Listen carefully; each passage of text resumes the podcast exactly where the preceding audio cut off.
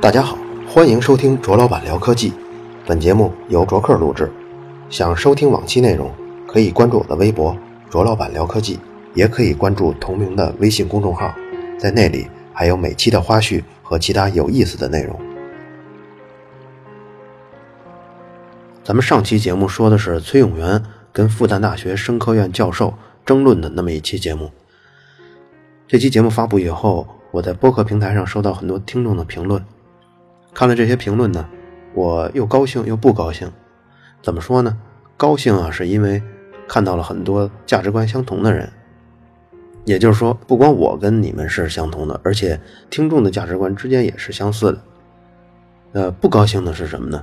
其实这是一种奢望，就是说，我觉得一种有效的观点的推广，或者是一个科普的概念的知识点的推广，重要的不是把它讲给同意这个观点的人。呃，更不是把它讲给坚决反对他的人，因为成年人他的思考方式、他的眼界就基本上已经很难有本质上的改变了。他之前没有接受这种概念，之后接受这种概念的可能性也就非常低。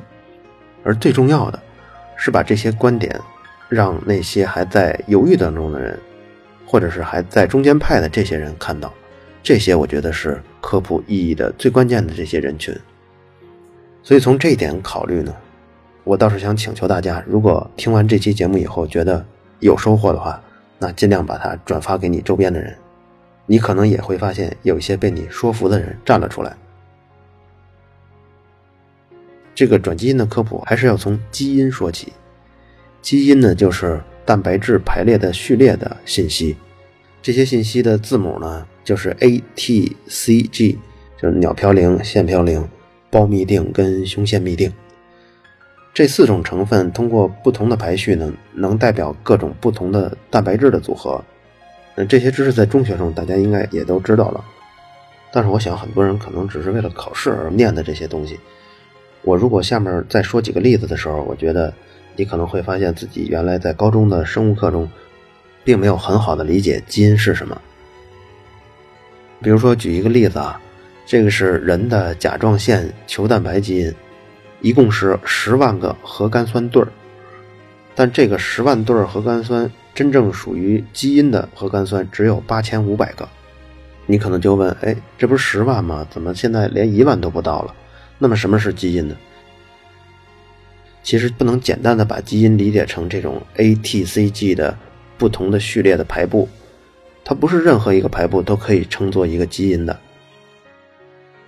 最早我们定义基因呢，是把基因跟蛋白质一一对应，也就是说，这段基因假如最终按照这段基因的序列能够形成一个蛋白质，那么就把这段排序，这个 ATCG 的排序就叫做一个基因，这是最早的一个看法。但是后来这种观念又做了改进，就发现基因不只是一些可以翻译成氨基酸和蛋白质的这种 DNA 的段落，这个范围扩的有点小。那还什么是基因呢？我刚才说的这种序列，能够表达成蛋白质的这种，我们把它称作叫信息段落。然后后来的科学家就发现，实际上基因的概念比这个还稍微广一点，还有一种叫做功能性段落，它也属于基因。这功能性段落做什么用的呢？就是它来指导这些信息段落，它什么时候复制，呃，然后怎么复制，然后怎么才算完？比如说，呃，它来标记。一个信息段落的开头跟结尾，我觉得如果是计算机系的学生理解这个可能更顺畅啊，就像一段编码似的。我们这段编码中大部分的位置啊都是用来承载信息的，但是这个信息是如何打成包的，如何做校验的，这些呢还得在这个信息的头跟尾多加一些标志位。那么我刚才说这种功能性段落呢，实际上就相当于通讯编码中的这些。嗯，这些标志位，那么这些功能性的段落跟信息段落加在一起，这个是 DNA 的定义。那么我们回到刚才说的这个例子，就是说，人的甲状腺球蛋白基因一共是十万个核苷酸对儿，这十万个里呢，有八千五百个是基因。其实我还要说一个可能会令你惊讶，它这十万个核苷酸对儿啊，可能中间有五万个呀，最终没有用上。它这种叫做伪基因。什么叫伪基因呢？就是这种基因最终没有形成蛋白质。没有形成蛋白质的原因，也可能是无法转录，啊，有些是转录不完全，还有些可能是转录也完成了，但是在这个转译的途中呢，又终止了。也就是说，它最终啊，这个是废的，这些序列啊，有一半可能是废的。那这些废的干什么呢？那为什么会这些废的会积累在体中呢？那很奇怪啊。其实这就是生命在长期不断的进化中，留在我们基因中的。历史的足迹。虽然我们现在是人类，我们现在有各种人体功能能表达出的这些蛋白质，但是，但是别忘了，我们可是从最早的细菌进化出来的。这个细菌当年的这些基因，在不断不断进化中，也许有些功能在之后就没有再表达出蛋白质，没有任何功能发挥出来，但是它们也没有任何机制从基因中清除掉这些信息。这些信息也就跟着不断的进化，也就随着基因也就带在身上了。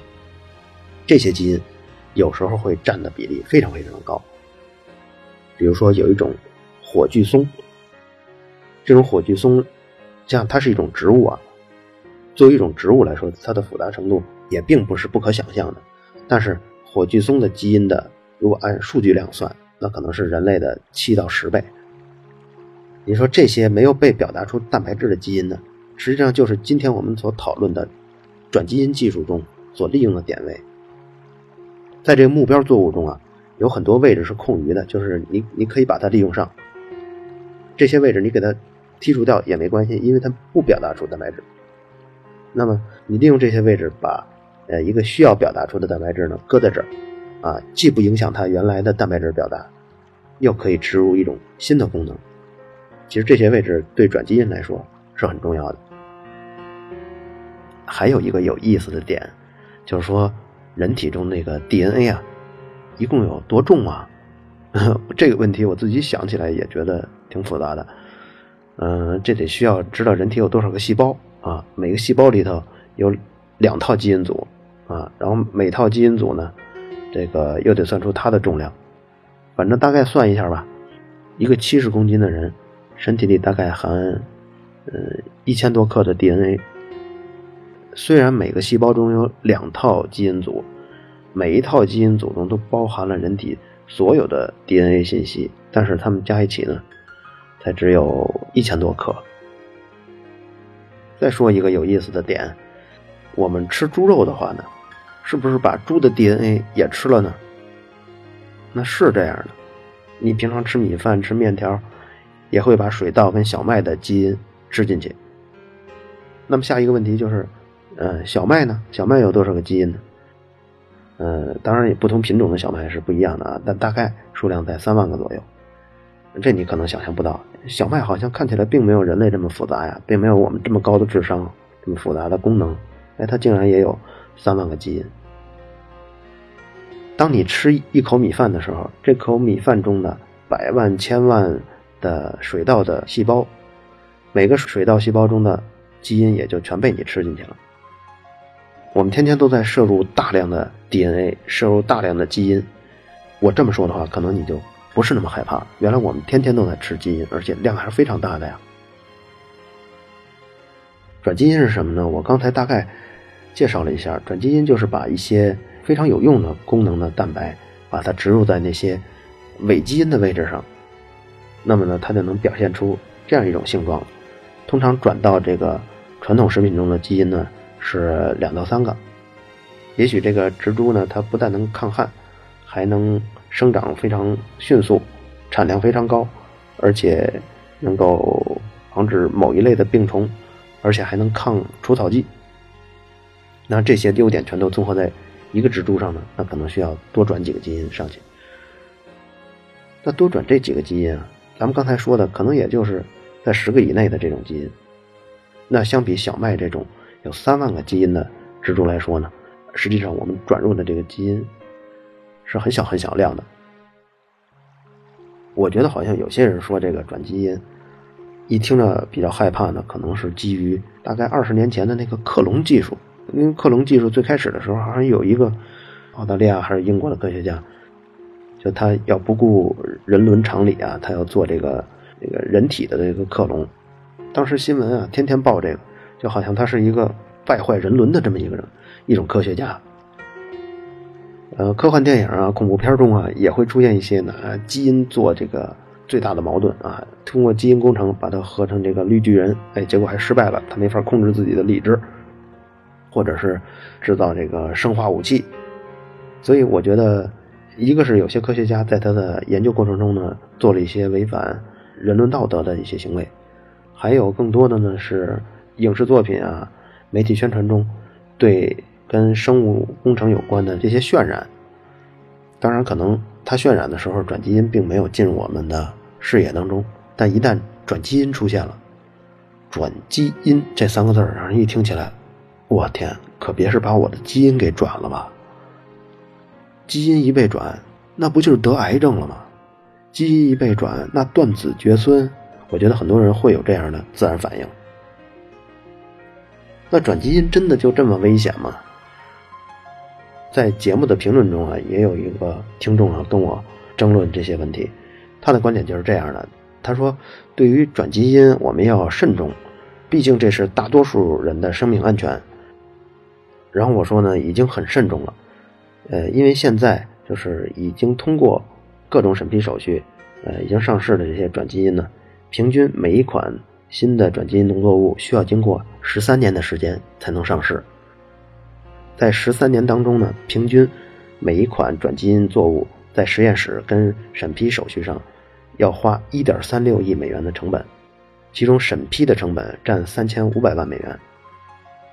而且这种审批手续啊，还是在世界上最支持转基因的国家美国完成的。如果在其他国家，可能需要的时间更长。你比如像这个欧盟吧，从一九九八年之后到现在，还没有批准过任何一款转基因的农作物可以种植。九八年之前有过，到现在已经过了十七年了，还没有第二款。这种慎重程度跟这种审批的这种成本啊，远远超过了普通食物，就是传统的农作物，甚至呢都要接近药品了。那么传统农作物是什么样的？我其实可以介绍一下。人类啊，在有了农业以后，把自然界的很多的植物都已经改良了。传统农业中经常用的就是杂交的技术，大家目前吃到的几乎所有的食品，都是被这个祖先们杂交过的。这些杂交呢，其实也是通过基因的互换来实现的。而我们现在能够吃到的这些食品，跟他们这些食品的野生状态比起来，早已经是天差地别了。但杂交是一个怎么样的过程啊？古代的杂交啊，就是看。哪些植株有良好的特性？比如说，它就耐干旱，啊，那么我就把这耐干旱的跟我的传统的这个植株啊，呃，进行杂交。杂交出来的后代，也许它更不耐旱，啊，也许它是耐旱的，也许没有任何变化，也许在耐旱上没有任何变化，哎，它可能出现特别容易出现倒伏。所以杂交技术呢，就看你的运气，你要运气好呢，可能这一批后代中，哎，有这么一个。就是正好是你想要的这个特性，而且又没有失去它本来应该有的这些性能，这就是传统的杂交。现代农业的杂交呢，可能说出来会让人觉得有点恐怖啊。作物要想表现出什么样的特性啊，你难道只能让它在长久的自然生长中，呃，发生基因突变，然后把这种突变的特性慢慢的表达出来，然后再把它总结出规律，再把它进行杂交吗？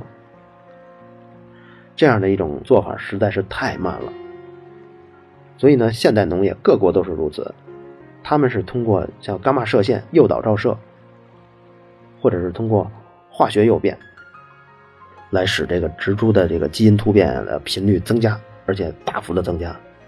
伽马射线是什么呀？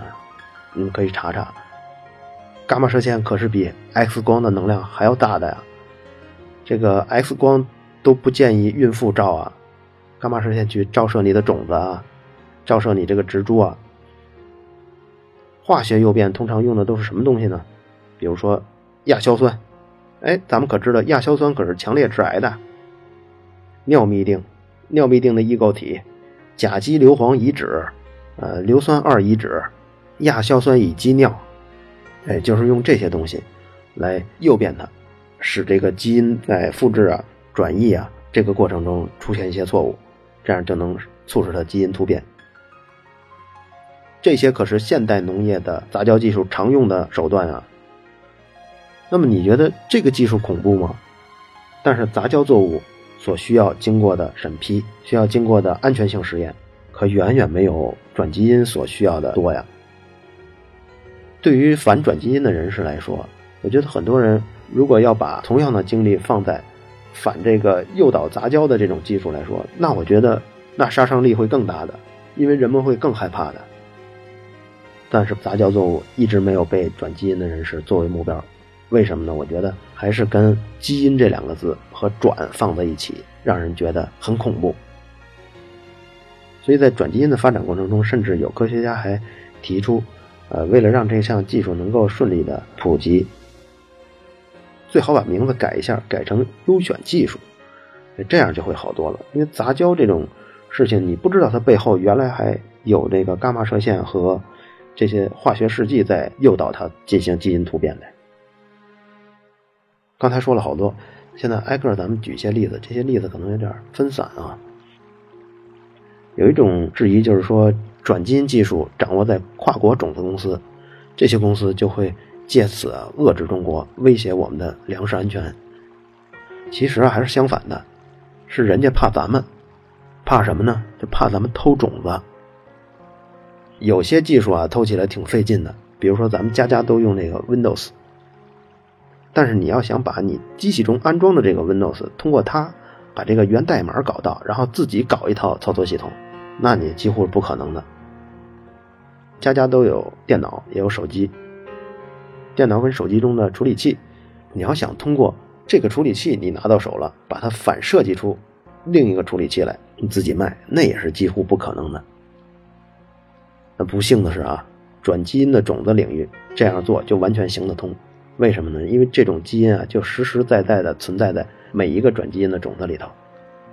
这种是实际发生过的，就在就是上个世纪的九十年代啊，就华北跟东北大面积爆发棉铃虫，我还记得那会儿新闻联播天天在报这个。这次这个棉铃虫的灾害啊，差点毁掉了中国的棉花业，当时就是严重到什么程度呢？杀棉铃虫啊，当时用的是这个菊酯类的农药。当时把棉铃虫泡在这个农药里头，泡一会儿拿出来，虫子都不死。结果扔在地上以后啊，被旁边的鸡吃了。这个鸡吃完了以后，跑了没多远，鸡死了。当时对付这种虫子呢，就只能用手抓。在这种情况下，后来引进的是蒙山都的第一代的 BT 转基因棉花。这 BT 就是指这个抗虫这个基因。呃，一下就把这个棉铃虫给治住了。不过，因为这个种子被中国引进了以后，马上就有大批的国内的种子公司把这基因盗走了，而且也没有交专利费，孟山都也没赚到钱。当时孟山都的高管叫海苏斯马德拉，就说啊，说中国只占我们那个市场份额的百分之一，市场潜力是很大的，但是中国必须遵守知识产权。所以到现在为止，孟山都。第二代、第三代的这些 BT 转基因的棉花的种子一直没有进入中国，他是很怕我们的。呃，中国转基因技术如果要能推广，能够被更多的人接受，比美国的困难还要大。美国当初就遇到了不少的困难。最初是一九九五年左右，绿色和平组织这个组织就开始反对转基因，他们的方式最初是比较极端的，最初就是把这个。购买转基因的农民的这些呃种子，这些田地给毁了。比如人家种的是玉米，然后夜里头两三点的时候，组织那么一百多人，然后到别人的转基因的农场中，趁着黑，把这个所有的玉米都给毁了，拔掉啊，烧掉啊，通过这种特别极端的方式，这是违法的行为啊。呃，所以后来这个绿色和平组织就改换了各种不同的方式，比如说集会啊，通过媒体啊。然后到了有了 Facebook 跟 Twitter 产生了以后呢，他们这种组织在宣传上，呃，更占优势。为什么这么说呢？因为你要编造一个事实啊，你并不需要考虑太多太多，你只要引起大众的重视，把眼球抓过来就已经足够了。但是对于科普来说可不是这样，科普你必须正确，而且对于科普来说，这还是有一定门槛的，只有科学家才真正懂得其中的细节。但科学家呢，往往长期从事研究，就出现了一种思维的定式，就是说不准的问题，我根本不开口，哪怕是跟我专业很相关的一些东西，我都很难开口。而且还有一个就是，他们没有面对媒体的经验。呃，面对媒体的时候，这个话怎么说，内容怎么表达，才能有更好的传播效果？对于科学家来说，那几乎就是零经验的。但是这些东西对于绿色和平组织和反转的这些团体来说，那是驾轻就熟。反转的团体中，很少很少有从事生物、从事农业的人，当然有啊，极个别的有，绝大部分都是。这个社会的公共知识分子啊，啊，或者是这些，主要是经济啊、法律啊、文学呀，或者是做传播的这些人组成的。这些人天生就有对媒体的敏感度，就知道怎么更好的传播他们的信息。那在美国来说，反转基因的势力啊，基本也已经消散了。为什么这么说呢？因为世界卫生组织、美国的食品药品管理局、美国科学院。美国农业部、联合国粮农组织、美国环保署，就这些听上去就态度很大的这些机构，全都肯定过，而且批准了转基因食品的上市、转基因食品的种植。这些机构在美国人的心中是享有盛誉的。比如，就拿食品药品管理局 （FDA） 来说，这在美国就是一个金字招牌。所以，当这些机构的科学家向公众做科普，展示出证据的时候，美国人民是相信的。这种事儿在中国完全就调过来了，因为中国确实，我们的制度、我们的机构没有这么的完善，曾经出过无数的食品安全事件，而这些食品安全事件，这些中国的重要的机构多少脱不了干系，或者是不作为，或者是有私下的交易，所以中国的农业部站出来为转基因说话的时候。这样的做法是非常容易被反转基因的人抓住，进行反面的大肆宣扬，让这个本来是正面的科普变成一个笑话。吃转基因的食品并不是一种生活方式，而是我们需要面对的事实。呃，我们来举一组数据，这是联合国粮农组织做的估算：地球人口在二零五零年，也就是再过三十五年会达到。九十七亿，这时候的粮食增加要比现在增加一倍才能满足那时候的需求。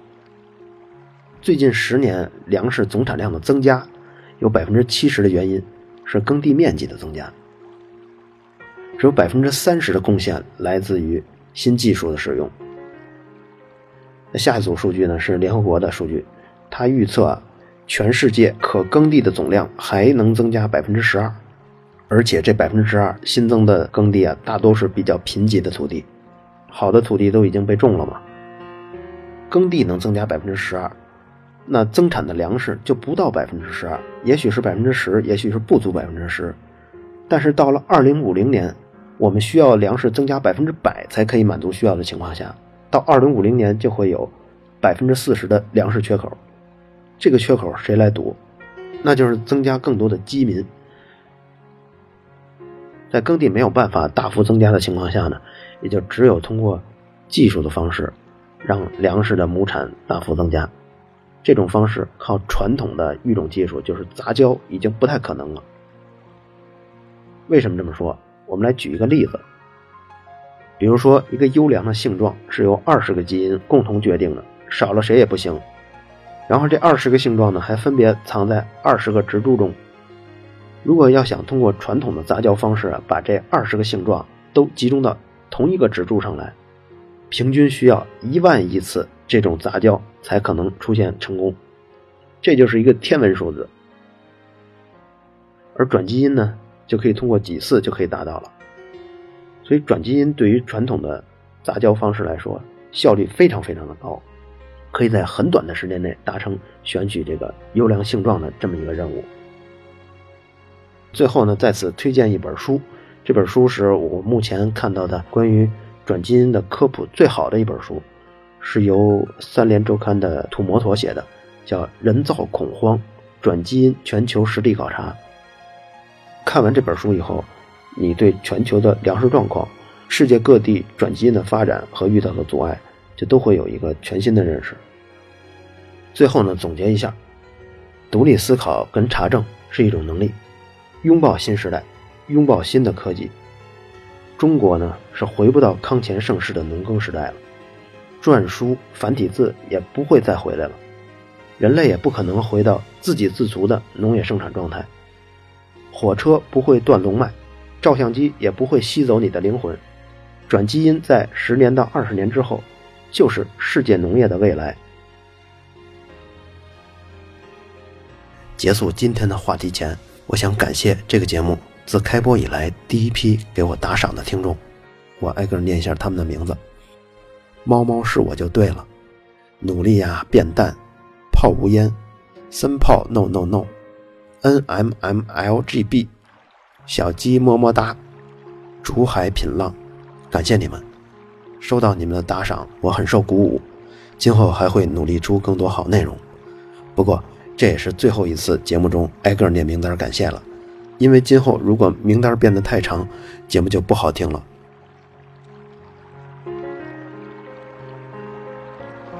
好了，以上就是本期的卓老板聊科技。如果你觉得内容有价值，可以来官方微博为本期内容打赏。在我的微信公众号历史消息中，还有每期内容的花絮和其他有意思的内容。